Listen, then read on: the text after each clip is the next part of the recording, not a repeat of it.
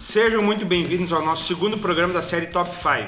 Essa série que listamos nossas cinco coisas preferidas dos mais diversos assuntos possíveis.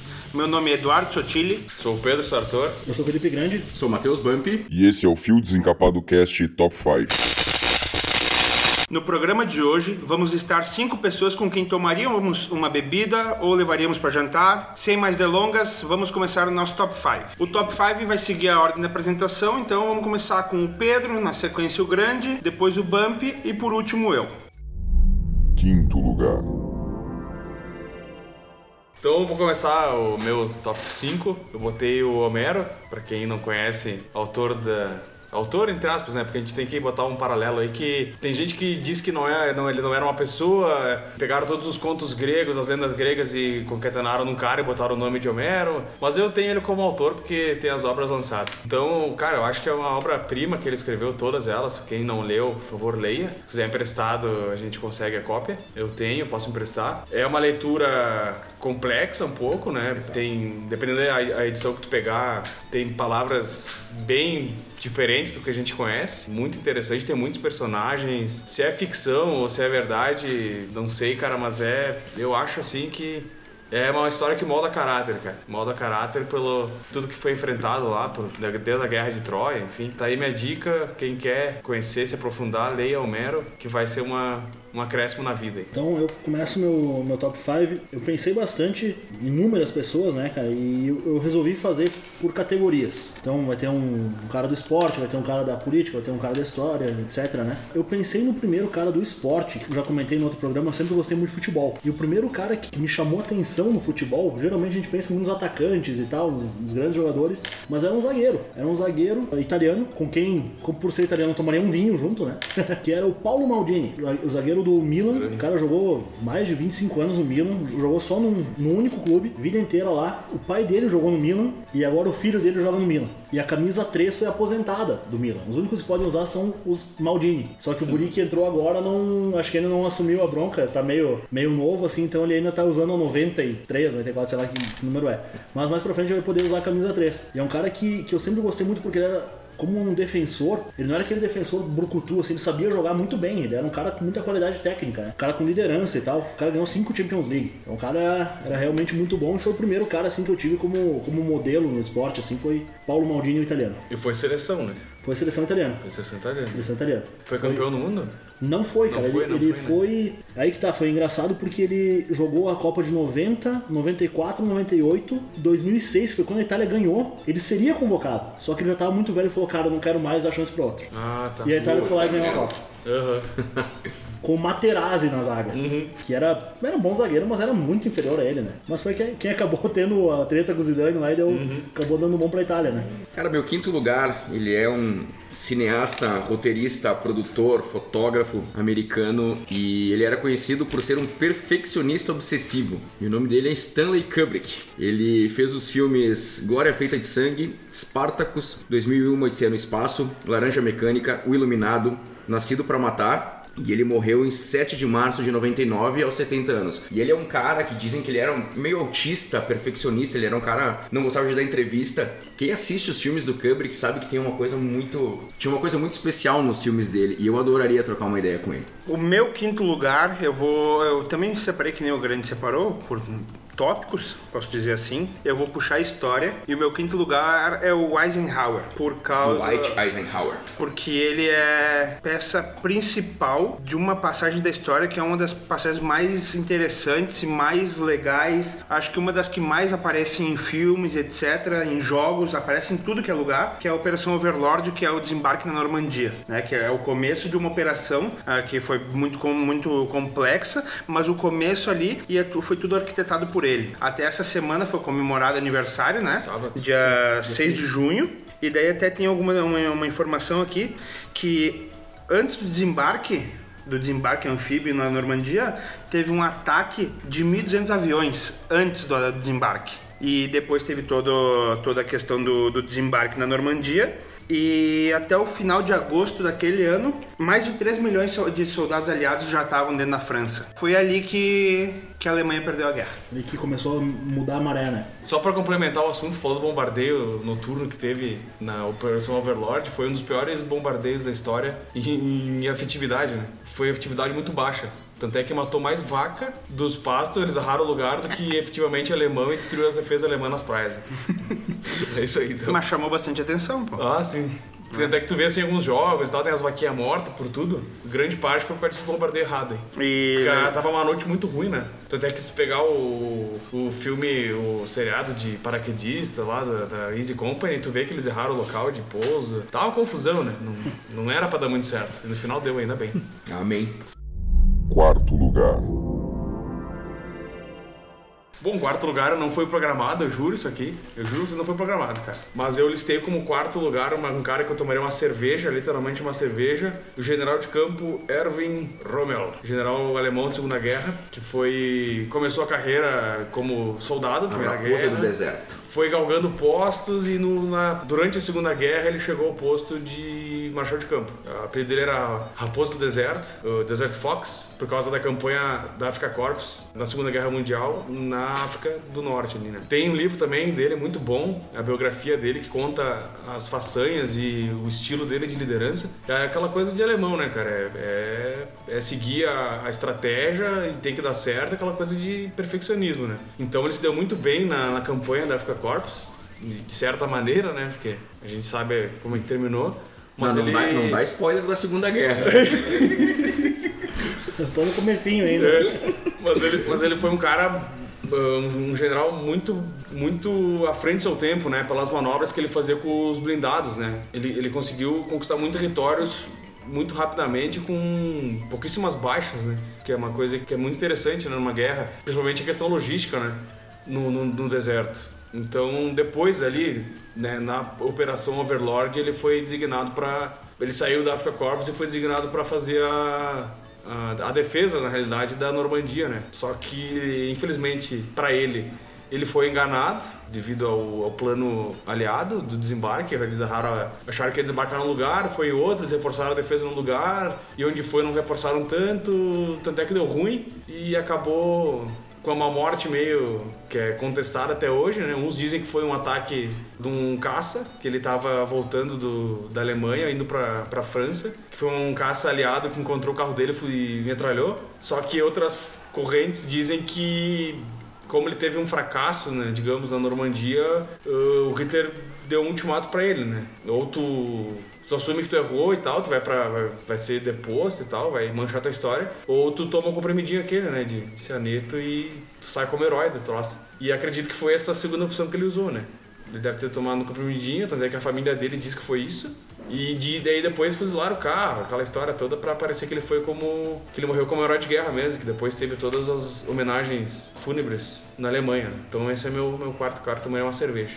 Meu quarto colocado, eu tomaria, gostaria de tomar um whisky cowboy com um dos maiores músicos da história. Eu sou um cara que gosta muito de música. E embora meu, meu chão seja mais o heavy metal, o rock mais pesado, se eu tivesse que escolher um músico para ouvir pro resto da minha vida, apenas seria Johnny Cash. O cara sensacional, baita músico, grande personalidade e um cara que mostrou ao longo de sua vida não, não apenas o talento na, na música, né, que, que era a sua principal marca, o tom de voz, o jeito de tocar e tal, mas o a forma com que ele lidou com as dificuldades da vida, né? Tanto com a questão dos vícios que ele tinha, com a questão da, da June, que ele que era o amor da vida dele, ele não conseguia conquistar, não conseguia, até que um dia conseguiu e, cara, morreram com seis meses de diferença no máximo um do outro, assim, foi uma, uma história de vida muito bonita que eles tiveram, né? Ela foi muito importante na, na retomada da, da vida dele, porque ele estava afundado em drogas, né? E, com, e tudo que isso acarreta, né? A própria depressão e tudo mais, né? É, ela foi na vida dele o que a Sharon foi pro Ozzy, né? Exatamente, isso aí.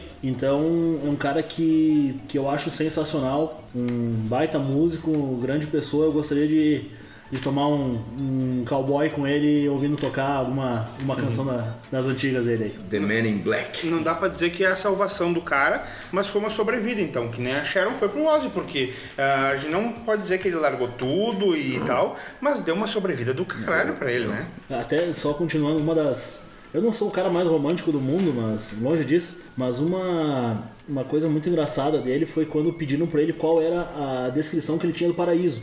E ele falou: hoje de manhã com a Johnny tomando café. Ó, Cara, meu quarto lugar, eu acho que eu já falei sobre esse cara em algum outro podcast que eu não lembro. Ele foi presidente da Ford, ou pros, pros mais chatos, a Ford. Né? Ford, né? O Enzo Ferrari, né?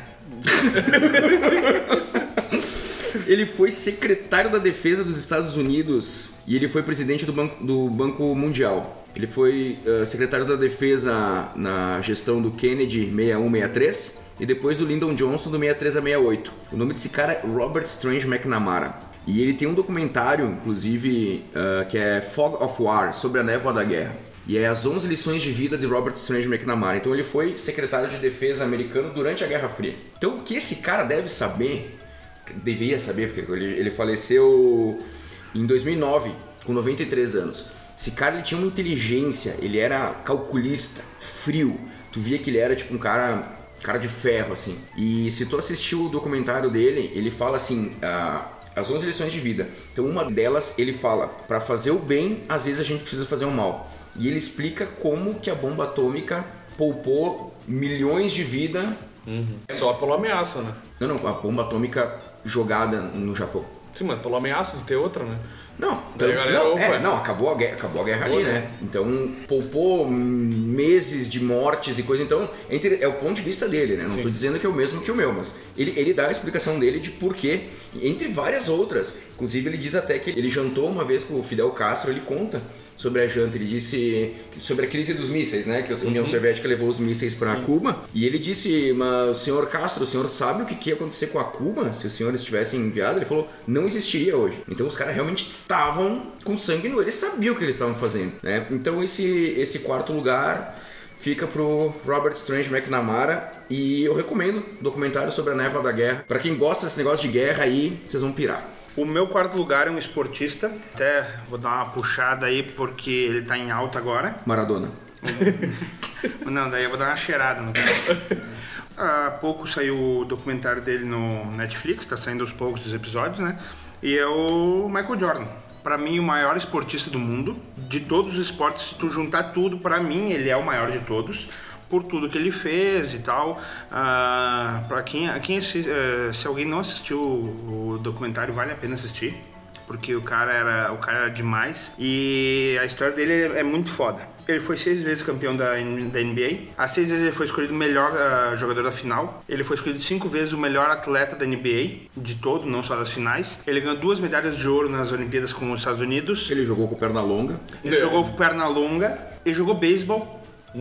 Por causa do pai dele. O pai dele, ele tinha falado, se não me engano, em 92 ele falou que ia se aposentar. E o pai dele foi assassinado em 93. E ele foi, pro, foi jogar beisebol por causa que era o sonho do pai dele. O pai dele queria ter sido jogador de beisebol. E daí ele saiu do Chicago Bulls pro Chicago White Sox, que tinha o mesmo dono, então facilitou muitas coisas.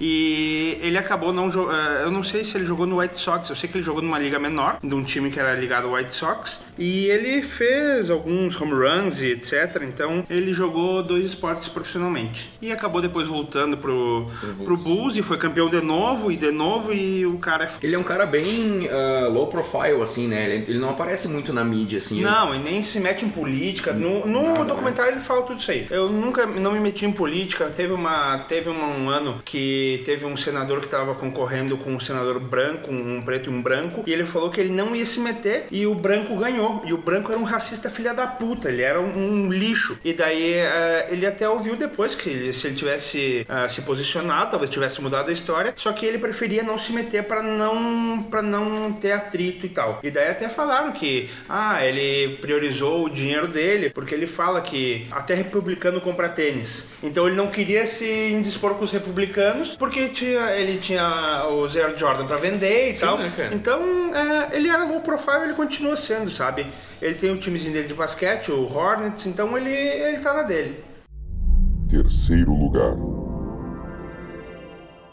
Então tá, meu terceiro cara da lista Aí tomarei uma cerveja sem álcool, ou talvez nem cerveja, né? Tomarei um chá ou um chimarrão, né? É o senhor James Hetfield. É, o- quem não sabe, frontman do Metallica, um dos fundadores, junto com o Lars Ulrich. E é um cara que veio do nada, assim, uma, uma família desestruturada, situação bem ruim pra ele na época. A mãe morreu jovem, saiu de casa adolescente. E ali começou aquela loucura pelo heavy metal, né? Que é o que nós temos em comum. Aquela, aquela paixão pelo estilo musical. Thrash metal, né? Que depois veio ser o principal dele. Cara, eu, eu gosto muito do James pelo, pelo frontman que ele é, cara. Pela postura de palco, pela energia que ele tem, cara. Quem já, quem já foi no show do Metallica tem um negócio lá, cara, que parece que ele fala assim, parece que existe mesmo, cara. Que ele fala, do you feel it, né? Parece que tu tá sentindo aquela coisa, cara. É de arrepiar, assim, cara. Então é aquela presença de palco, aquele tom de guitarra, aqueles os riffs marcantes que ele criou, né, cara? E o Metallica é uma banda curiosa, porque o Metallica é uma das únicas bandas que o guitarra base, ele tem mais volume no show do que o guitarra solo, né? Então a guitarra do James tá sempre mais alta que tudo na banda. Então é um espetáculo à parte, assim, praticamente, tu ver o Metallica só pelo James, né, cara? Tirando o álbum Sentenger. Sentenger. Não, cara, não tirou álbum nenhum aí, cara, porque tem que entender todo o contexto, né? O, o fã mais true vai dizer que o Metallica acabou no, no Injustice for All, né? Que o Black Album já é um lixo, que é. Não. Que é não, o, o cara truzão, o thrash metal O vai dizer último isso, cara. álbum tá do caralho. Não, mas Hard- daí- Como é que é o nome do álbum? O to né? Self-Destruct. Nossa, ficou muito bom, velho. Mas o Sentenger pra mim, sério mesmo. Nossa, velho. O Senegar, tanto é que pra, já falei cerveja sem álcool porque ele tem problema com alcoolismo, né? Não, sim. E tanto é que agora ele tava. Desde o ano passado até agora ele tá em tratamento, né? Tá, É, até- tá em tratamento no Alcoólicos Anônimos. E o Senenger, só pra. Eles, eles começaram a fazer o álbum e eles tiveram que parar um ano porque ele foi pra clínica naquela época. Inclusive tem o documentário, Tem o A Kind of Monster, pra quem não viu, olha. Até eu queria fazer uma menção pro Pirata nesse, nessa parte, então, porque ele reclama muito do, do, do coronavírus, que adiou o show do, do Kiss. Né? Eu também fiquei puto da cara. E a mesma coisa aconteceu com o do Metallica. Sim. Só que eu acho que não foi de todo mal. Porque como o James tá, tava ou ainda tá em reabilitação, ele eles cancelaram muitos shows e a gente não sabia se não ia ser cancelado de, de Porto Alegre. Então foi bom que jogaram lá pro final do ano que a gente teoricamente tem um- uma chance maior de ver ele aqui. Quando veio dar uma recaída. Beleza, meu terceiro lugar é um dos caras com quem eu to... esse eu uma cerveja, é um dos caras que mais me fez rir na vida. E rir é uma coisa muito, às vezes, que a gente não dá tanto valor quanto deveria. Um gênio do- da comédia, ah, é, é impossível desvincular ele do, do chefe dele, entre aspas, né? Mas o meu terceiro lugar se chama Dom Ramon Valdez Castilho, o nosso querido Seu Madruga. Nossa, o pirata vai te amar. Nossa, cara. o pirata vai enlouquecer. Cara, é, é difícil, não tem como desvincular ele do, do Chespirito, né? Do, do Chaves, porque era, o- foi o criador de tudo, né? Mas o, o Ramon Valdez, cara, o seu Madruga, ele tinha uma graça natural, cara. O, o semblante dele era engraçado, cara. Ele, ele podia estar falando qualquer coisa que era engraçado. E o próprio Chespirito falou que a única pessoa que, que fez ele chorar de rir foi o, o Ramon Valdez. Que era um cara sensacional, um cara de, de, de família, assim, né? Tinha uma família bem grande, bem numerosa, inclusive, né? Mas era um cara que me transmite essa, essa simplicidade, esse, essa nostalgia da infância, que pra mim é muito, muito presente até hoje. Eu sou um cara muito, muito nostálgico, assim, então eu gosto muito disso, né? Lembranças e tal. E sem dúvida, cara, foi a pessoa que mais me fez rir no mundo, cara. Eu vejo, eu sei o que ele vai fazer, porque eu já vi todos os episódios. e ainda assim é muito engraçado, cara, e, e é um cara que, que pra mim marcou muito. Realmente, uma das melhores lembranças que eu tenho da, da infância é estar assistindo TV, vendo o Chaves, o, e obviamente aí com, com as palhaçadas do seu madruga, né? Eu disse que o, o Bolanhos, o Chaves, era o único que ele deixava fazer atuações espontâneas, sair do roteiro. Deixava o seu Madruga. O seu Madruga era o único. E ele começou fazendo carreira como galã, né? Ele era um galã era, de ele era cinema e tal, né, cara? Muito bacana a história do seu Madruga. Depois entrou como cantor, né? Também tentou, ele, tentou, ele, ele fez uma cantou, música. é, ele cantou num festival em Vinha del Mar, no Chile. Isso aí. Ah, até uma versão em espanhol da Cotton Fields, do Creedence Clearwater. Isso, isso aí. Tem no YouTube, cara. É? É. tri- é, cara, é até engraçado, Aquela, velho. aquela voz de, de fumante, assim. né? Aquela voz de Malboro vermelho. Bom, meu terceiro lugar, um pouco polêmico, porque eu não compacto. Eu vou dizer assim, eu vou, eu vou dizer quem que é, as pessoas vão dizer, ah, mas e aí, cara? Tão, tão anarquista, tão libertário, tu tá falando desse cara. Mas é que um dos períodos que eu mais gosto da história também é a Revolução Francesa, além da Segunda Guerra. Me fascina um pouco mais até que é a Segunda Guerra Mundial, a Revolução Francesa. Parece uma coisa mais Romântica. mais romântica. E o nome dele, o apelido era o Incorruptível. Ele era um advogado e foi uma das almas da Revolução Francesa. Ele é o Maximilien de Robespierre. E ele foi guilhotinado em Paris em 1794 aos 36 anos. E esse cara, cara, ele foi uma das cabeças realmente né, da Revolução Francesa. Que nem eu disse, não concordo com, com as ideias dele, né? Eu não compactuo com, com o que, que ele queria transformar a coisa. Ele queria destituir a monarquia, mas depois ele queria imple- implementar uma coisa tão enfadonha quanto. Mas, é, mas, cara, eu adoraria trocar uma ideia com esse cara. Quando tu falou incorruptível, eu achei que tu ia falar de Gilmar Mendes. Jum, esse não, mas esse, esse, é outro que eu adoraria tomar uma cerveja. Num andaime, depois atira. veneno. É, Aquela cerveja de Minas Gerais, aquela que eu tirando Ah, pipoca. Belo Horizontina. Aí, ó, fica um convite aqui pros ministros do Supremo vir tomar uma cerveja. Pode ser uma. Pode começar com uma Itaipava dar, pra dar uma caganeira daquelas bem ferradas. Aquelas de virar o cu do avesso. O Yakult do. Não, essa aí eu vou fazer, vocês vão provar e depois vocês vão me falar se é ruim ou bom.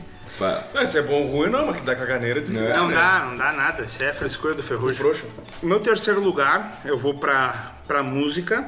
E infelizmente, pro teu, pro teu, pra tua tristeza, não é o Michael Jackson. Ah, não é o Michael Jackson. Ah, pra mim, o maior cantor do mundo, esse aqui. Hélio dos Passos. E é o Fred Mercury, cara. O cara, é, o cara era totalmente diferenciado. Ele, cara, ele era cantor, compositor, pianista, ele era tudo. Designer, ele era tudo, tudo, tudo mesmo. Ah, ele criou umas musiquinhas mais ou menos, É né? artista completo, né? Ele criou umas musiquinhas mais ou menos, Bohemian Rhapsody, ah, We Are The Champions, Love of My Life, umas coisinhas besta. Cra- Crazy Little Thing Called Love. sabe? Umas coisinhas que eu acho bem, achei bem fraquinho. Ele foi nomeado a maior celebridade africana de todos os tempos, porque ele era de Ah, é. Nasceu em Zanzibar. Eu pensei que era o Simba, a maior. Ele foi eleito o maior líder de banda da história numa votação pela- feita pela MTV americana. Né? Se tu colocar ali. É. Ah, Melhor frontman, com certeza. Certo, né? A Rolling Stone deixou ele na oitava posição dos melhores vocalistas do mundo. E a Classic Rock deixou ele no primeiro lugar. E a ciência diz que ele é o maior cantor. É, também Pela, acho, pelo tom que ele alcançava, por tudo, tudo, tudo, Uhum. sabe? Pela frequência que, que as cordas vocais vibravam. Eu até tava lendo hoje, o máximo que, que uma pessoa normal alcança é 6.4 Hz, ele chegava a 7.05, um troço assim. É bizarro, o cara era muito diferenciado e infelizmente a gente perdeu ele por complicações decorrentes da AIDS. Porque ele não morreu de AIDS, né? Porque ninguém Sim, morre sim. Ninguém morre de AIDS. Pneumonia, alguma coisa assim, né? É, e infelizmente é uma pena. E quem ouviu os outros programas aí sabe a minha opinião sobre a continuidade do Queen. Acho uma bosta o Adam Lambert. Eu acho que tem outro melhor aí. Tem que eu vou falar é pra não bom, né? Marco Martel. O Marco É, Martel é o cara que Bah. seria o cara. Meu né? Deus, eu adoraria ver um show do Queen com esse cara. É, até não, não tem. Ele tem uma banda que é, se não me engano, é Queen Extravaganza. Extravaganza. Isso aí. E se não me engano, eles tocaram em Porto Alegre no passado, um troço assim. Pra tu ver como não chega as coisas nessa merda cidade e a gente não vai atrás, né? Porque a gente não espera que esses Não, caras venham pra cá. Tá louco? Tinha até uma vez Dios, Sal- Dios Salve la Reina, uma coisa assim, que era um tributo, É um do tributo argentino. argentino. É, muito bom. Mas eles vieram pra cá algumas Vieram vezes. pra cá, Eles né? fizeram, os argentinos fazem uns cover bom, né? Eles têm o cover de Beatles o também, cover dos né? Beatles eu, vi deles É um dos no, melhores que existe, né? no, na UX. Isso. Foi bem, bem bom. Meu irmão é fascinado pelos Beatles, né? Então Uhum. ele foi. Eu, eu não sei se, se isso é verdade ou se é aquelas lendas urbanas que se dizem, né? Que ele tinha, que ele conseguia alcançar esse, o, o Fred, né, no caso, ele conseguia alcançar esses tons maiores exatamente pela, porque ele tinha Quatro dentes a quatro mais. dentes a mais, uma coisa Na assim, boca. né? É o tamanho da, da caixa de ar, que na real é a boca, né? Sim. Aí tem a questão também, tu pegar vários cantores, tu vai ver que tem, a me- a- tem uma, uma caixa grande, é uma mandíbula grande, e o Fred Mercury era, É, foi até- privilegiado, né? Tu pegar o Bruce Dixon, por exemplo, também, É. ele tem uma, uma mandíbula grande, então tem uma caixa de, de ar grande, o Jill também, esses caras aí todos... Queixão de homem, assim, né? Eu não falei que... Show grosso. O- até foi falado nos outros aí, no outro programa. É quatro dentes a mais, ele odiava aquele sorriso dele totalmente mexia. fora do comum, mas ele não mexia porque ele tinha certeza que ia alterar o. E altera. E altera. Porque a passagem de ar altera e. E, cara, assista um filme que conta a história dele que é, que é um troço fudido de se assistir. Bohemian Rhapsody, o filme, né? É. Segundo lugar. Então eu botei mais um músico aqui, que é a minha referência no meu instrumento que eu toco desde que eu era piá, que eu enlouqueci, porque é a banda que eu mais ouvi na minha vida, é a minha banda preferida. Então é o Sr. Nico McBrain do Iron Maiden, baterista. Então esse cara, pra mim, ele foi o, o que me motivou a tocar a bateria do jeito que eu toco hoje. Não mal que nem eu toco, né? Mas gostar do negócio, cara, porque, ah, é aquela coisa, né? Paixão de, de piar, assim. Eu comecei a ouvir Maiden bem pequenininho por causa dos meus primos, né? Então, 5, 6 anos já tava ouvindo Maiden, já tocava bateria bem louco. Então, é aquela coisa que acompanha desde minha infância, né, cara? Ele tocando, vendo vídeo do Maiden tocando, comprava revista, era pôster. Bom, eu cresci ouvindo, cara. Depois dele não sei se vai, depois do Maiden, digamos assim, não sei se tem um outro cara que eu gosto tanto na bateria quanto ele pelo estilo dele, cara. Ele tem aquela pegada clássica, né, de, de baterias tipo baterias mais antigos assim, Iron Pace, aquela coisa mais meio grooveada. Pra quem é músico vai entender, mas também tem aquela coisa que levou o heavy metal a ser o que é hoje, né? Daquela galopada, que é a característica do Maiden, né? Aqueles bumbos bem consistentes, né? E alguns sons característicos dele, né? Por exemplo, o Hyde, o prato de condução, tu escuta, tu sabe quem é ele tocando. E as viradas também, tu, tu escuta ele, tu sabe, tu já, tu já sabe quem que tá tocando por causa das viradas, né, cara? Então pra mim é isso aí, cara. Juntou a banda com o cara que eu tocava o instrumento. E pra ti, se tivesse que escolher assim como, como. Cara, como influência ele, mas como baterista, o Nico ou o. Newport. Tecnicamente o falando. Newport, é. Não, tecnicamente falando, com certeza o Newport, né? Ele toca muito mais coisas bem mais técnicas e difíceis que o próprio que o Nico, né? O Nico tem suas limitações, isso é óbvio. Não dá pra, não dá pra dizer nada, né? Mas é o estilo do cara, é o jeito que ele fez, obras-primas, eu acho, como a intro de Where It Goes There, cara. Pra época, tu escuta aquele álbum, aquela música em si, né? Toda aquela música é, é espetacular que ele faz na bateria. Até há pouco saiu, saiu o, li, o livro do New Perth, é isso, né? É Perth. É, é New Perth. Saiu o livro há pouco e... Qual o livro? Biografia ou os livros que ele escreveu? Ele a escreveu biografia, dois, né? a biografia saiu Ah. agora há pouco e a tradução foi feita por uma, por uma mulher aqui de São Marcos. É. Tem, tem um outro livro dele que eu quero muito ler, que é, acho que é A Estrada da Cura, que conta depois que ele perdeu a mulher e a filha. que ele pegou a moto e... pegou a moto e. E tem o outro que é o ciclista mascarado, né? Que é quando ele deu a banda na África também, de bike. Esse aí meu pai dei pro meu pai de É. de aniversário. Que animal. Bom, meu segundo lugar, eu, eu coloquei exatamente numa, numa perspectiva de evolução, né? eh, de influências em mim. Eh, então eu peguei primeiro caras que me influenciaram mais quando eu era mais novo e agora caras que eu comecei a ser influenciado há menos tempo e que então ainda me influenciam mais, têm esse poder um pouco maior atualmente, né? Até por uma questão de crescimento pessoal e tudo mais. Ah, e um cara que um pouco controverso por algumas pessoas, né? Mas eu acho ele, sinceramente, o cara que salvou o mundo. Eu acho que o, o cara que fincou o pé mesmo e disse: não, nós vamos acabar com essa palhaçada, que é o senhor Winston Churchill. Justo. O cara que botou, deu o soco na mesa e falou: Não, nós vamos acabar com essa palhaçada, não tem, não tem paz com, com nazista, vamos acabar com eles, vamos, vamos resistir o máximo que a gente puder, vamos lutar o máximo que a gente puder. Foi o que ele fez, ele não esmoreceu nunca, ele foi um cara muito importante para manter o moral elevado na Inglaterra, mesmo tomando bomba dia sim, dia também da, da Alemanha, né, no, no período que eles estavam pensando em, em invadir a Inglaterra. Ah, eis que a, que a Inglaterra conseguiu, apesar de tudo, de todos os esforços alemães, que era, era uma máquina de guerra gigante na época, era uma coisa que não, não se tinha histórico até então, uma novidade, né? Só que a Inglaterra, muito beneficiada pela sua posição de ser uma ilha também, né? Mas eles conseguiram resistir muito bem a todos os ataques alemães e foi o cara que tanto botou a cara, a tapa não, mas enfim, ele, ele que botou ele que se mostrou ao povo como o líder a ser seguido pelo, pela resistência, entre aspas, ao, ao nazismo, né? Entre aspas, não, uma resistência ao nazismo. Verdadeira né? resistência. verdadeira resistência, né? Que hoje, hoje é- o termo é tão perdido que a gente acaba. É tão banal que o cara acha É, que é. exatamente, é, fica, fica até ruim de falar, mas enfim.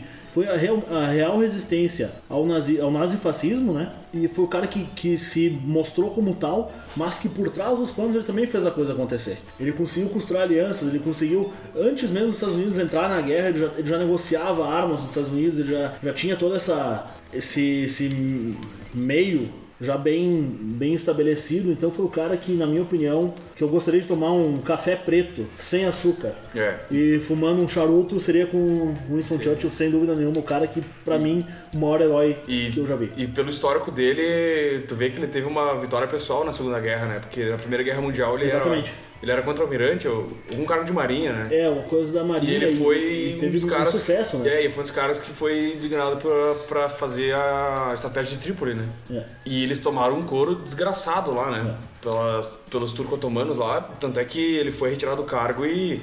Não sei, teve, foi uma das piores, ah, piores perdas uh, para a Inglaterra, para a Marinha Real ah, Britânica na história foi essa batalha aí.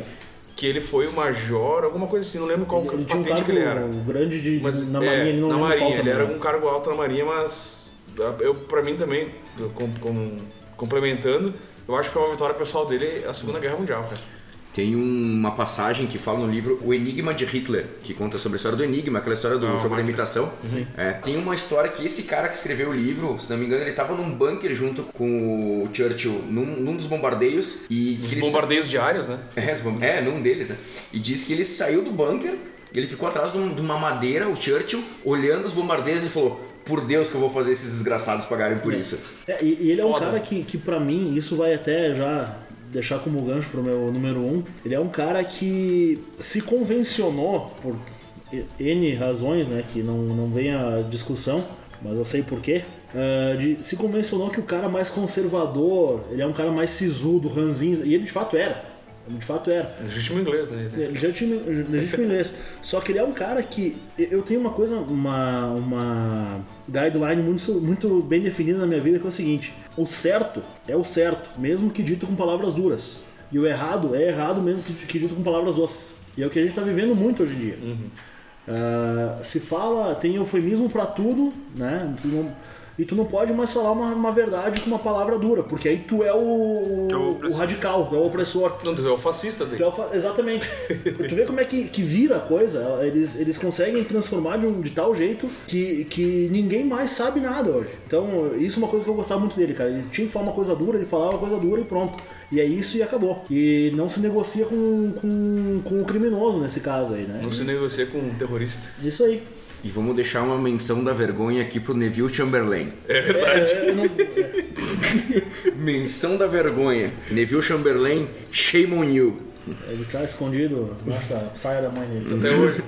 Cara, meu segundo lugar vai pro cara que ele foi considerado o piloto mais playboy que já pilotou uma Fórmula 1. Ele conseguiu essa façanha. Quem já viu o filme Rush conhece a história da briga entre o Nick Lauda e o meu segundo lugar, que é o James Hunt. O Nick Lauda que tá queimado com o pessoal da Fórmula 1. e o James Hunt é o, é o Tiaguinho perseguido, né? Eu? É, James é Thiago em inglês. É, isso aí. Não sabia? Sim, por isso que o pai do Potter é Thiago Potter no, no português, cara. E é, James. é, é, é o Tiaguinho perseguido. Perseguido. E era perseguido mesmo, né? É. Na Fórmula 1, né? Os caras davam uma madura no homem. Ele foi campeão mundial em 1976. Ele era muito amigo do Barry Sheen, que como eu gosto muito do MotoGP, ele, esse Barry Sheen ele era um piloto que foi campeão também na, nas 500 cilindradas da MotoGP na época, 500 cilinga- cilindradas. E ele fazia assim, ó, antes das corridas, eles ficavam tipo dias fazendo orgia, cheirando pó e bebendo, e depois ele saía e ia pras corridas. Cheirado. E ele, loucaço, loucaço. e ele, ele pegava pódio nessas corridas, tá ligado? Maradona da Fórmula 1. É um Maradona da Fórmula 1. Tem até um documentário, eu recomendo, tem no YouTube, tá em inglês, mas que é When Playboys Ruled the World, quando os Playboys dominaram o mundo, que conta a história do Barry Sheen e dele, é um documentáriozinho de uma hora. Não tô fazendo apologia ao uso de drogas e bebida e, e esportes, mas aquela época a Fórmula 1 era era diferente. Era braço. Sabe? Era, era braço, era no, é no politics, como diria o Senna. Senna. E, e era uma coisa diferente. Tu vê nos próprios Jack Stewart, aquela época, tu vê eles falando daquela época. É, é, uma, é diferente. É Tu, diferente, tu, sabe? próprio- tu pega o próprio Nick Lauda falando dessa época, né? Claro. Que ele dizia que eles queriam ser cada um melhor. Ele, o Nick Lauda era perfeccionista, né? E o James Hunt era o bonachão, né, cara? Era maluco, né, cara? Vinha maluco e, e queria ganhar do ratinho, do ratinho, Ratinho, austríaco. Ratinho. E não tava nem aí pra nada, né, cara? Tinha É. que passar por cima do louco. E ele morreu de ataque cardíaco, olha só, em 93. Olha, Por como que isso? será? Por que eu não sei? Por que é? É muita carne gorda. Eu acho que sim, né? Cara, meu segundo lugar, eu vou falar o nome dele, provavelmente vocês não vão saber quem é. O nome dele é Michael Gardenzio. Alguém sabe quem é? Não? Ninguém sabe. Deve ser um Ele foi. Ele. plano americano. O nome dele na completo é Michael Sylvester Gardenzio Stallone. Ah, bom. O Sly. Sly Stallone. Cara, É o Schwarzenegger? ele é um. Como ator, ele é um, um baita alterofilista. Ele não é bom. Ele não é bom. Mas ele. Ele que criou o, a série de filme favorita da minha vida, que é o Todos os Rock Balboa, e agora na sequência os dois Creed, sabe? O cara tem uma história que a gente falou já em outros, mas eu não sabia bem certo e eu fui buscar ela. Ele tinha um cachorro, um, um Bull Mastiff de mais de 60 quilos. Com medo que o cachorro morresse de fome, ele vendeu o cachorro para um cara por 40 dólares. Senhor Búticos. O Búticos, que o nome dele é em homenagem a um ex-jogador da NFL do Chicago Bears, né? Que é o Time Dick do- Butkus Time do, do Ferrugem. Ferrugem. É, que foi tido como o linebacker mais temido de todos os tempos. Então tu imagina que era o cara. Aí tu entende a comparação com um Bull Mastiff de Faz 60 sentido. quilos, né? E ele vendeu esse cachorro por, por 40 dólares, com medo que ele morresse de fome. E ele tava assistindo uma luta do, do Muhammad Ali e teve a ideia de criar o filme do. O, criar o rock. Mas tinha um rock marciano que era um lutador, né? Tinha. Tinha, né? Tinha. Tinha. E daí ele passou 20 horas seguidas, escreveu em 20 horas o filme e foi atrás de um, de um estúdio, ofereceu, ofereceu o roteiro. Os caras falaram: beleza, eu te pago 125 mil dólares pelo roteiro. E daí ele falou: beleza, e eu quero atuar. E daí o- os caras do, do estúdio falaram: não, tu não, não pode atuar. Eu te dou 250 mil dólares pelo roteiro. Não quero, quero atuar. Te dou 350 mil dólares. 350 mil dólares salva a vida de muita gente, né? Não, não quero. Aí, beleza. Tu quer atuar? Te dou 35 mil dólares. Ele aceitou e o filme ganhou Oscar de melhor filme, melhor diretor e melhor edição. Com esse dinheiro, com esses 35 mil dólares, a primeira coisa que ele fez foi voltar na frente da loja onde ele vendeu o cachorro e esperar por três dias o cara que comprou o cachorro dele. O cara chegou e ele ofereceu 100 dólares pelo cachorro e o cara não vendeu. Ofereceu 300, o cara não. 500 não. Mil não. Ele pagou 15 mil dólares pelo cachorro. E ele fez pornozão também, né? Sim, antes de tudo isso ele fez pornô, que depois do rock foi relançado com o nome de O Garanhão Garanhão Italiano, copiado do filme, sabe? Do, caralho, do caralho. E outra, não é nem só de rock vive Stallone. John Rambo, Eu ia falar, né? John Rambo, Cobra, Cobra, Pare, cobra. senão mamãe atira. pare senão é atira. Grande Cash. Os Mercenários. Mercenários. Mercenários é muito bom. Falcão, campeão dos campeões. Só o bonezinho pra trás, o, o, o caminhãozinho preto louco dele e, a, e o exercício que ele fazia no caminhão, né? Só com o pezinho aqui ergue, erguendo lá. Primeiro lugar. Pô, então meu top 1 tem o senhor, abreviando, John R.R. Tolkien, escritor inglês, ex-combatente da Primeira Guerra Mundial, Batalha de Verdun.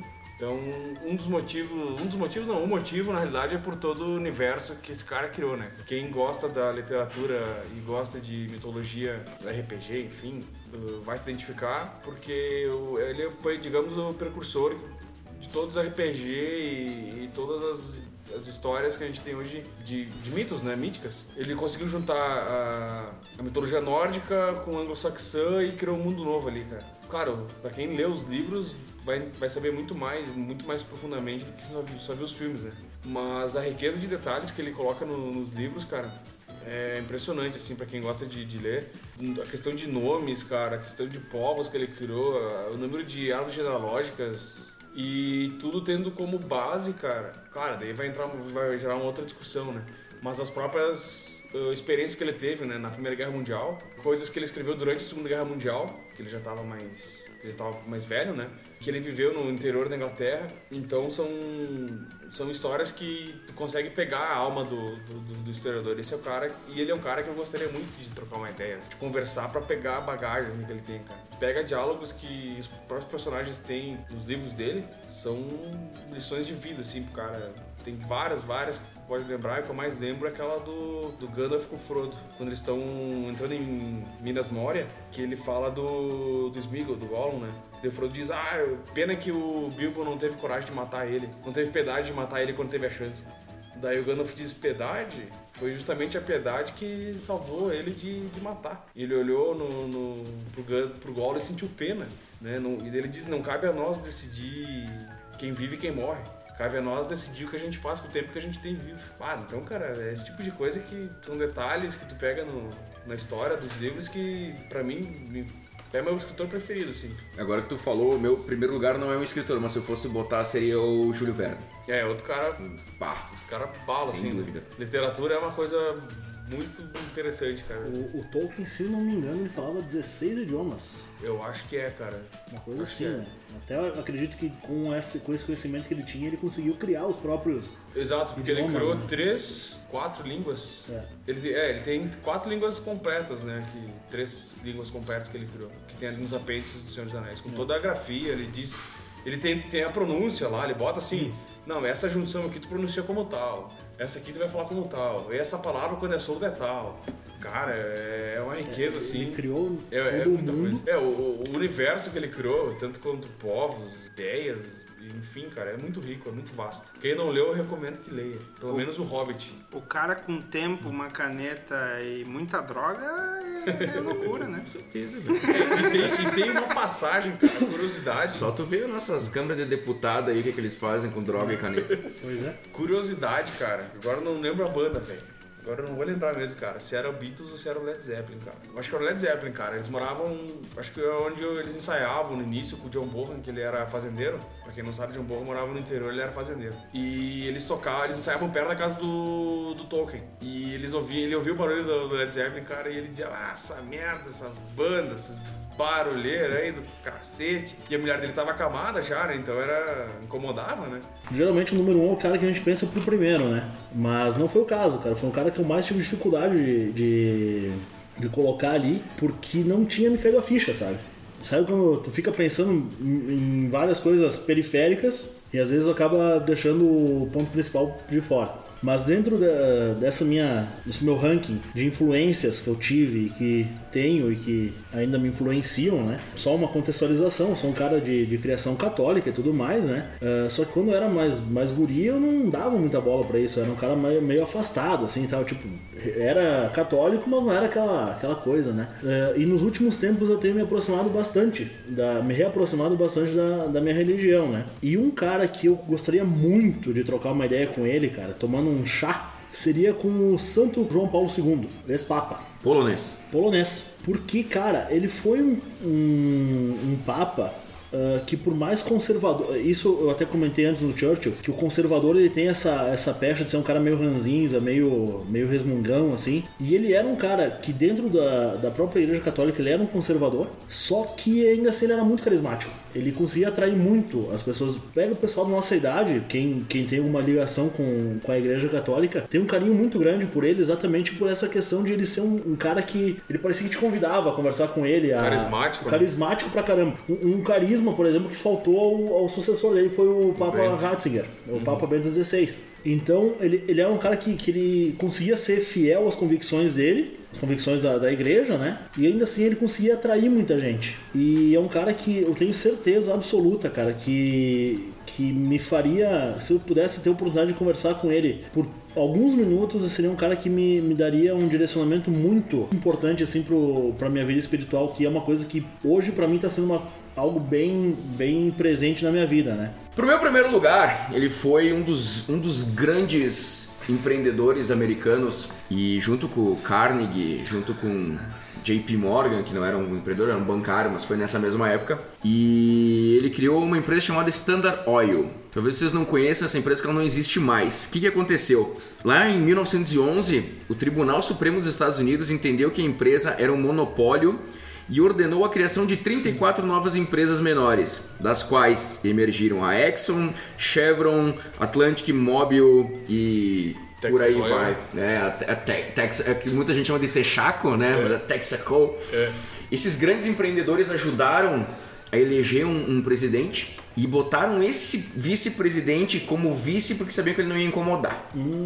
Só que o presidente morreu.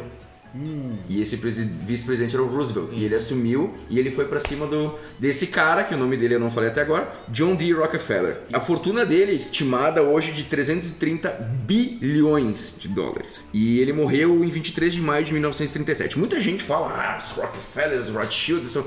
mas esse cara, ele foi o primeiro Rockefeller. Ele veio do nada, do, não, do, pra baixo do nada. E quando ele era novo, ele vendia doce na escola. Ele tinha ele não tinha dinheiro e tal, e ah, ele comprava alguns doces e revendia na escola, foi assim que ele começou. E esse cara ele tinha um, um método de negociação que era quase mafioso. O Vanderbilt, que era o Cornelius Vanderbilt, era um dos, dos chamavam ele de Comodoro Vanderbilt, que ele era dono das, das linhas férreas. Ele, ele chegou ao cúmulo Rockefeller de comprar algumas refinarias para fechar. Ele comprava e fechava Só pra não deixar passar. só para não deixar ter escoamento de petróleo de lá pro Vanderbilt não não não não, Não ganhar ter- transporte. não ganhar o transporte.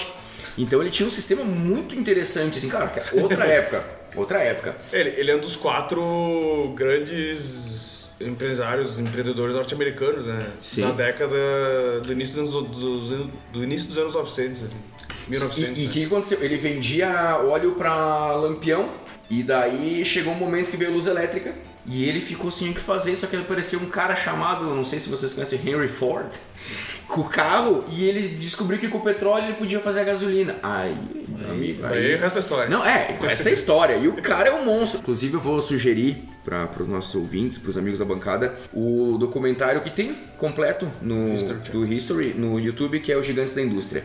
Que ele conta a história toda amarrada de quando que surgiu Thomas Edison, o Tesla, a, a Guerra das Correntes, que daí gerou a a energia elétrica, que daí o, ele não vendia mais óleo de lampião, daí veio o Henry Ford, então ele vai amarrando tudo, tudo, tudo. É, cara, e tem os gigantes da indústria e tem os gigantes do Brasil. Conta a história do Matarazzo, do, dessa, dessa galera aí, do Farqua, Percival Farqua, que, que era dono da Itabira Iron, que depois o Getúlio Vargas roubou Roubou.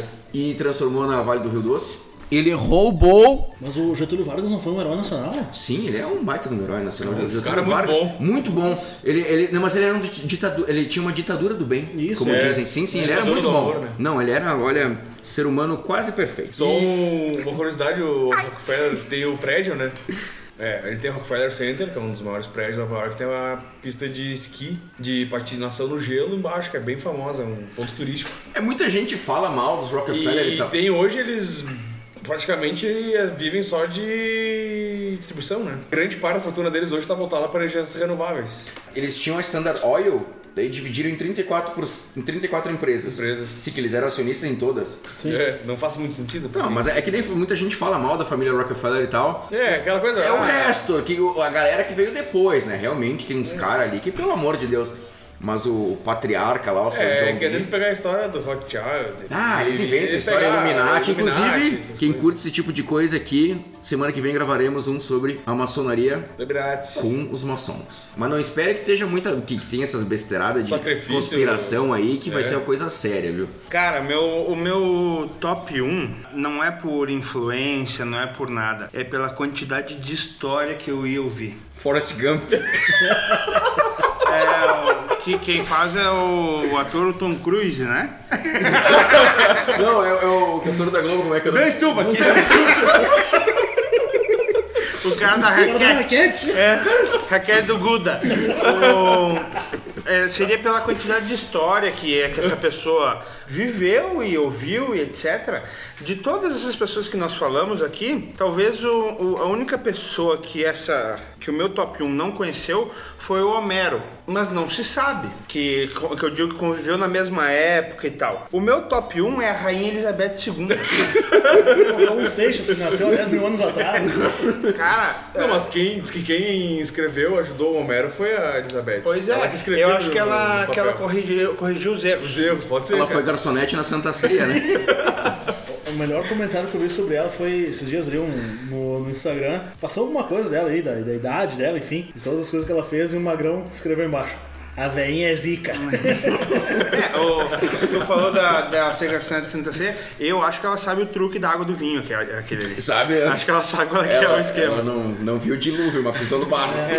Cara, ela viu, entre aspas, tá? Todas as Copas do Mundo, 23 das 31 Olimpíadas que aconteceram, Segunda Guerra Mundial inteirinha ela passou, a Guerra Fria, ela enterrou cinco papas. Sabe o que é isso? Cinco papas foram pra vala e ela tá ali. Sarampo, malária, HIV, varíola, gripe suína, criação e, e disseminação da internet. Coronavírus, por enquanto. Ela conheceu o Elvis quando ele era criança. Cara, Nossa. Ela é a cura do corona. Ela foi babado no Matusalém.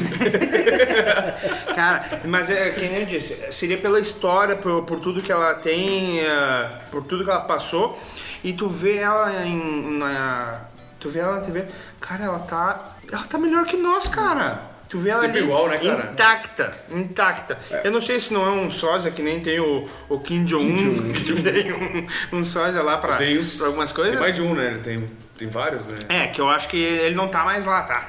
Acho que ele empacotou Eu também, eu também. e acho que trouxeram um sósia lá e acho que vai entrar uma dele que é mais filha da puta ainda, mas não é pra esse podcast esse papo aí. Inclusive, nós estávamos falando de Illuminati e escambau, tem muita gente que diz que ela, que ela, que ela rouba a criancinha pra, pra se injetar o sangue. Procura aí, vocês que são malucos aí do chapéu de papel de alumínio aí, procurem que vocês vão achar coisa dela. Tem uma história dela que, que eu achei muito engraçado, que uma vez ela resolveu sair pra dar uma volta no, em torno do palácio ali, mas foi com roupa civil, assim, né? E ela e um segurança só. E o cara também roupa... Paisana, assim. Paisana. Diz que um, tinha uns turistas americanos por perto e não reconheceram ela. Mas viram que ela era uma senhora idosa e foram lá perguntaram se ela conhecia a rainha. Ela falou, não, eu não, mas ele já. Ele, ele conhece.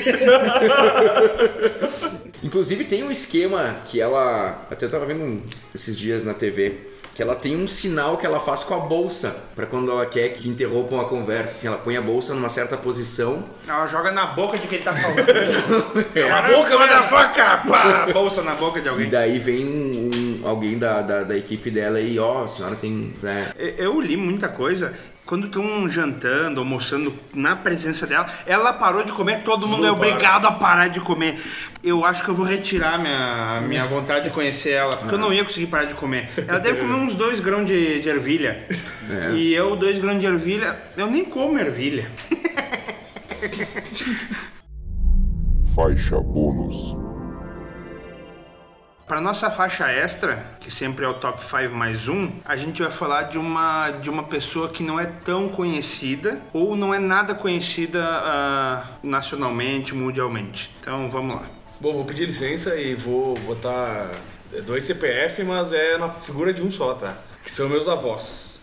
Meus dois vô, porque os bichos eram cascudo. Bichos eram de outra época aí que não tinha ruim, cara. Vieram do, do mato, os dois, da colônia, vieram pra cidade, se viraram, trabalharam. Os dois trabalhavam com madeira, com serraria, cortavam pinheiro aí, carregavam pinheiro. Coisa que hoje, cara, tu só de olhar tu já deve dar um- uma dor nas costas por uma semana, assim. E os bichos não tinham ruim, né, cara? Uh, um deles construiu a própria casa, né, que é o pai da minha mãe, que é onde a gente tem um estúdio. Foi construído por ele mesmo. E, e tem embaixo, até hoje, o, a, serra, a serraria dele, né? Que tem, trabalhava com madeira. Meu outro vô acabou, depois de muitos anos trabalhando, tendo casa, tendo filho, acabou realizando o sonho, depois dos 30, ela vai vir quase 40, que era ser caminhoneiro. Então ele comprou um caminhão com 40 e poucos anos e começou a fazer frete. Caxias, São Paulo, Caxias, Bahia. Isso anos 60, 70, 80 ali, né? Então com Fenemê, tá com a Alfa Romeo. Porra. Então era umas aventuras muito loucas aí, porque pensa aí daqui a São Paulo com um caminhãozinho cheio de chapa de aço a 80 por hora. Então os bichos eram guerreiros, cara. É por essa fibra aí, cara, essa fibra de herói aí que eu, que eu boto personagens desconhecidos da grande maioria, porque são minha família, mas são inspirações de vida pra mim. Estão vivos. Não, os dois já foram. Já foram. Bom, eu também vou, vou pela mesma linha. Eu vou falar da pessoa que, junto com os meus pais, foi quem mais me influenciou na, na minha vida, foi minha, minha criação. Eu sempre digo que ela era meu anjo, né? Minha falecida avó, avó materna, né? Cara, ela, ela era uma pessoa muito genuína, assim. Ela era aquela nona italiana tradicional, na verdade, né? E, cara, ela era muito assim, gostava de todo mundo, cara. E todo mundo gostava dela. Até que, ela- que alguém dava um motivo pra ela não gostar. Ela realmente não gostava mais. Ela era, cara, ela era muito sincera, muito direta.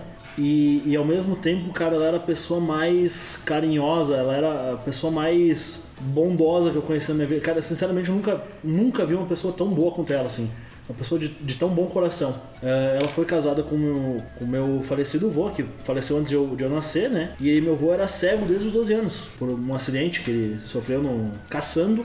O, o companheiro dele atirou e pegou um pouco de, de chumbo nos olhos do meu avô. Isso, cara, em 1900 e sei lá quando, né? Pegou nas vistas? É, tu imagina, ela era uma de, de família simples, humilde, né? Então tu imagina viver com, com um marido cego, tendo que trabalhar, sustentar a casa e tal, era, era uma coisa bem, bem complicada, assim. E ela teve. Toda a vida dela, assim, foi bem. Não foi uma vida fácil, sabe? Venceu um câncer, mas depois, alguns anos depois, acabou tendo outro, né? A frase que mais marcou minha vida, cara. Quando eu fiquei sabendo disso, eu chorei acho que uma hora mais ou menos de, de alegria, né? Porque foi quando, um pouco antes dela morrer, a última pessoa a falar com ela foi minha prima. A minha prima conta bem assim: que ela tava no hospital com ela e ela falou pra minha prima assim: se eu tivesse que viver tudo de novo, eu viveria tudo de novo, não mudaria nada, porque eu fui muito feliz. Mesmo com todas as dificuldades que ela passou, cara. Isso aí pra mim foi uma coisa que, que me impactou de, de tal forma. E isso junto com ah, o livro, quando, quando a pessoa morre, tem aquele livro que todo mundo assina, né?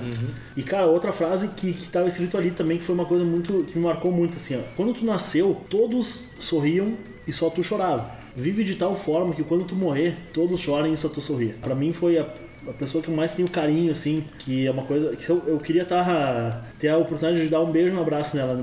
Claro, eu queria tomar um chimarrão com ela por um- algumas horas. Mas se eu tivesse a oportunidade de voltar no tempo ou de, de ter ela agora, assim, cara, eu queria dar um beijo e um abraço no meu. É, eu tinha certeza que ia ser que ia ser tua avó, porque a gente gravou um outro programa que teve um pedaço disso aí. E eu coloquei no, no Instagram quem que, quem que tu gostaria de jantar por uma. nem que se fosse uma noite. E o grande me mandou, o Maldini e a minha avó. Então eu tinha certeza que ia ser. Foda, cara, é foda.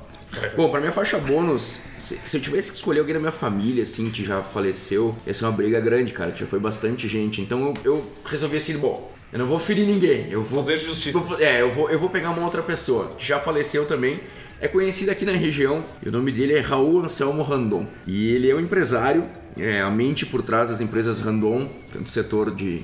Todo mundo já deve ter visto uma carreta da Randon na, na estrada, né? Rodoviários. É no setor do, do transportes e também da RAR, que era do setor alimentício. E eu lembro que uma frase que me deixou, que me marcou muito que ele falou, foi no Encontro de Gigantes, que era um evento que tinha lá na SIC. Então tinha o Randon, tinha o Bellini da Marco Polo, tinha o Castellan da Florence e o Colombo, o velho Colombo da- das lojas Colombo. E ele falou que ele pensou assim: o que, que eu vou fazer? O que, que eu vou investir? Ele falou duas coisas que não param: é alimentação, as pessoas têm que comer, e transporte, as pessoas têm que andar e transportar a comida. Então eu fiquei pensando, porra, olha, olha, que simples o pensamento e que, e, que, e que lógico, né? E ele faleceu dia 3 de março de 2018, com 88 anos, lá em São Paulo. Ele estava no hospital lá, umas complicações, questão de saúde, e ele tinha um esquema da, da qualidade que ele sempre falava. Eu acompanhei algumas, algumas entrevistas, fui em algumas palestras dele e me impressionava o jeito que ele falava, a simplicidade dele, apesar de, de ser um empresário grande, ele, ele era um cara simples, assim, sabe? Sim, parecia que tava falando com o teu tio ali. Da... É, ele era um cara, sabe, que- aquele gringão caxiense Gringão. clássico, aparenta ser um cara fechado, Sisudo. né, o sisudo, mas que Eu acho que essa, que essa geração mais antiga é, é assim, né? Por exemplo, tu pega o Sartori, pô, tu vai falar com ele, parece que ele vai, que ele vai te espancar, só que ele é um. Um animal que nem nós, assim, ele pega e fala besteira. E o Filipão, acho que é outro, que se tu conversar assim, ele é um. Foda-se, sabe? Mas fala sério, daí. É gringo, né, cara? é gringo, É é. gringo, gringo. E eh, eu ia falar, uns com tanto e outros com tão pouco, né? O Raul Randon tava no Albert Einstein, não tava? Que era o hospital que o nosso ex-colega de time queria conhecer e não pôde. Não, falou um outro, não era o Albert Einstein. Israelita.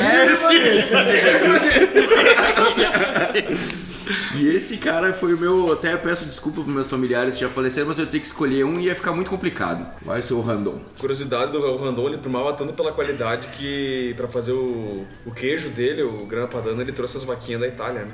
É, pra quem não sabe, ele fretou um avião e trouxe as vacas As vacas. da Europa. Não sei exatamente da Itália. Europa. É, Ele é um país da Europa. Ele idioma é holandês. E, ó, e eu recomendo pra vocês. aprender como fazer o leite, trouxe as vacas junto. Procurem no mercado aí o queijo grana padano da Har. Cara, É de. eu faço propaganda chorar, velho. É gratuita de porque é muito bom, velho. Puta que me pariu, velho. Pra minha bônus, eu tive que recorrer a uma pessoa, que no caso é minha mãe, que eu queria saber mais sobre a mãe dela, sobre minha avó materna, a dona Ana Sotile. Porque quando eu nasci, ela já tinha falecido há quatro anos, ela faleceu em 1983. Então eu não conheci ela. O meu avô, por parte de mãe, eh, eu lembro algumas coisas, mas também não lembro muito. Que ele faleceu, eu não era, não era crescido, muito crescido já. Mas então, eu- se eu pudesse escolher que nem o, que nem o Pedro, eu escolheria os dois. Mas ah, eu escolho ela. E daí eu pedi pra minha mãe me mandar um áudio, né? Ou escrever alguma coisa ah, para eu poder falar aqui. E acabou que ela me mandou áudio e deu quase 10 minutos de áudio. E ela falou que era muito pouco, a gente teria que sentar e conversar sobre, porque ela. Fazer um podcast só pra falar. Mais ou menos isso, porque não, não cabe num. É, imagina. não cabe, é uma conversa que não é. não se resume a 10 minutos, né? Então eu vou resumir um pouquinho do que a minha mãe me falou, porque eu falei que eu ia gravar isso aqui, porque ia ficar pra posteridade. Beleza, então a dona Ana, o que, que minha mãe me falou dela? Que ela era muito bonita e vaidosa, que ela tava com as unhas sempre perfeitamente feitas e ela tinha um nariz muito bonito que serviu de molde para um cirurgião ah, plástico de Caxias. Ela trabalhava no hospital e ele pediu se podia tirar um molde do nariz dela para para fazer cirurgia em outras mulheres. Porra. Então, alguma coisa era, né? Eu, eu não, não lembro de foto nem nada, é, é aí que tá. Então, essa conversa com a mãe depois vai servir para isso também. Ela fazia de tudo mais, mais bonito possível, ela encapava os cadernos da minha mãe, da minha tia. A minha mãe falou que lembra que os primeiros cadernos de colégio dela tinham um fundo preto e tinha uns gatos brancos com olhos azuis, tudo encapadinho. Naquela época não existia caneta hidrocor que nem hoje, mas a minha avó comprou pra minha mãe uma azul e uma rosa para ela ter. Ela era muito bondosa, caridosa, mas ela era muito enérgica, muito firme e minha mãe nunca foi de tirar nota baixa no colégio e na quarta série ela tirou uma, uma nota baixa em matemática. E naquela época, com nota baixa, teu pai tinha que buscar o boletim. Tu não podia levar para casa. Então minha mãe chegou em casa e falou para minha avó que ela tinha que buscar o boletim e minha avó falou que não ia buscar. A minha mãe foi pro colégio e voltou a pé sem o boletim. E a, falou que a diretora falou que quem tinha que buscar era minha avó. E minha avó foi puta da cara buscar o boletim. E minha mãe vendo aquilo, eh, como, a- como minha avó ficou, nunca mais tirou nota vermelha. Ah, serviu de incentivo e tal, né? Minha mãe acha que essa baixa na, na nota dela foi porque nessa época ela voltou a trabalhar. Ela fez curso- um curso de técnica em enfermagem e voltou a trabalhar, né? Voltou pro mercado de trabalho e foi trabalhar no hospital. Ela não gostava de dirigir porque uma vez ela tava voltando para casa e na entrada da garagem ela raspou o carro, então ela decidiu que ali nunca mais ia dirigir. Com 14, a minha mãe, quando tinha 14 anos, chegou um amigo dela, que hoje é meu otorrinolaringologista, baita palavra, né? O Vlad chegou lá de moto e minha avó falou pra ele: Tu sai com essa guria daqui e tu só volta com ela quando ela souber dirigir. Ela com 14 anos. e ela voltou dirigindo. E pro meu avô isso aí foi, foi um êxtase, foi o máximo que ele podia querer. Claro, ela só dirigia quando eles estavam juntos e tal, mas ela, eles delegavam muita responsabilidade pra elas e tal. O que que minha mãe herdou da minha avó? Gostar de fazer tricô, crochê, cozinhar, cuidado com a mesa, que minha avó falava que ah, a mesa, quando tu vai receber uma pessoa, tu arruma ela, ah, tu arruma a mesa para demonstrar carinho pra pessoa que tá chegando. Então minha mãe, ah, todo mundo que vai lá em casa, cara, vê comida saindo pelo ladrão, tudo arrumado perfeitamente. Isso aí ela herdou da minha avó, que é uma questão de carinho. Ela nunca reclamou de trabalhar, mesmo com plantão noturno nem nada. Nunca reclamou, então esse amor pelo trabalho. E ela faleceu quando minha mãe tinha 19 anos. Então minha mãe falou que hoje é, é que ela talvez tenha, sido um pouco mais brava que minha avó, mais dura, porque a vida fez isso com ela, dela ter que ser mais dura, porque quando porque ela ficou uma boa parte da vida sem sem um auxílio, por exemplo, né? não é, não quero, não, vocês entendem o que eu quero dizer, Sim, né? sim, não sim. tinha avó ali e tal. Ela ficou doente por 11 meses, então foram 11 meses bem sofridos para ela e para a família, né? E minha mãe fala que hoje, com 56 anos, a saudade continua. Isso é óbvio. E ela falou uma coisa para que vai servir para todo mundo. É uma coisa que eu, que eu notei que minha mãe nunca fez. Minha mãe nunca foi em cemitério. Porque ela não tem que ir lá. Porque tudo que ela tinha que fazer, ela fez em vida pra minha avó. A gente tem que dar valor pra quem tá vivo. É verdade. Depois não adianta de nada. Que nem levar flor, né? Tu vai levar flor pro morto, mas dá flor enquanto tá vivo, né? Né? Depois que tá morto, não adianta levar flor, né? É, meu avô, agora que vocês falaram de vó e de vô, eu fiquei lembrando umas histórias. Eu tava na casa do meu avô, velho velho Bump, seu Evaristo, e ele era. Ah, eu adorava ele, né, cara? Só que ele era aqueles vô italiano, né? Ele tentava fazer entender a tabuada, cara. Tentava fazer. E tentava me ensinar algumas orações, só que eu sou muito ruim de memória. E daí, tava passando uma propaganda da amiga informática e eu cantei a porra da música de cabo a rabo. Ele me olhou. É, pra, pra decorar essas porcarias, tu sabe. Agora pede o Pai Nosso a tabuada do 9 pra esse filho da puta.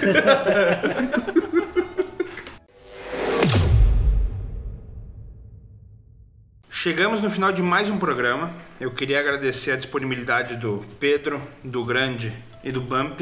Agradecer aos apoiadores, a Start Invest Brasil e a galera da banda Passo Incerto. Siga o Fio Desencapado Cast no Facebook e Instagram. Vocês encontram a gente no YouTube, Deezer, Spotify e no Castbox. Eu queria aproveitar o fina- a finaleira e mandar um abraço pro nosso amigo Zaka, que não pôde estar aqui hoje. Inclusive, hoje é aniversário dele, eu vou deixar temporal esse programa. Hoje, no dia 9 de junho, é aniversário dele, ele tá fazendo acho que 26 anos. E ontem ele passou por uma cirurgia, é, uma redesignação de sexo. a partir de hoje vai se chamar Samantha. É, ele fez uma cirurgia, de, se não me engano, de hérnia, mas é coisa, coisa boba. Ele dormiu no hospital e hoje já deve estar em casa, comemorando o aniversário no meio do Coronga. E fica um abraço, Zaca. A gente, a gente Abraço. espera aí no próximo aí. Abraço. Então tá, pessoal, obrigado pela, pelo ouvido né, de vocês e até a próxima. Valeu, pessoal. Obrigado pela, pela atenção aí. Espero que tenham gostado. Antes de eu dar o meu abraço final, só queria lembrar que o Pirata, quando eu falei que qual que ia ser a pauta do programa, ele disse: Ah, fala por mim, disse que eu escolheria o Charlie Sheen. Beleza, então o Pirata, a escolha do Pirata seria o Charlie Sheen. Só não dá pra tomar uma, né? Você não, é, ia, Ia ter que tomar tomar vários, uma, né? uma cinco e ia, caixa, ficar, né? ia pegar AIDS no final, provavelmente. Não, pegar não, o Pirata já deve ter, né? Então, tudo bem, então tá tudo certo. O Charlie Sheen ia pegar alguma coisa do pirata. Queria mandar também um abração pro nosso amigo Matheus Silva Stedley, que tá lá no Canadá e que domingo a gente vai gravar com ele e com, e com o Miguel. E eu queria deixar um forte abraço, um agradecimento pra todo mundo que escutou, pros amigos da bancada que, te, que vieram aqui pra gravar com a gente. E a gente se vê na próxima. Eu queria falar o que eu falei no último. Me sigam no Instagram do Sotile e eu quero ser digital influencer. E quem ouviu até agora, vai lá no meu Instagram e me manda uma mensagem. Escrevam Mansion of Madness que tem um brinde. Vai Tchau. ganhar um cupom de desconto. Só se mandar a teta.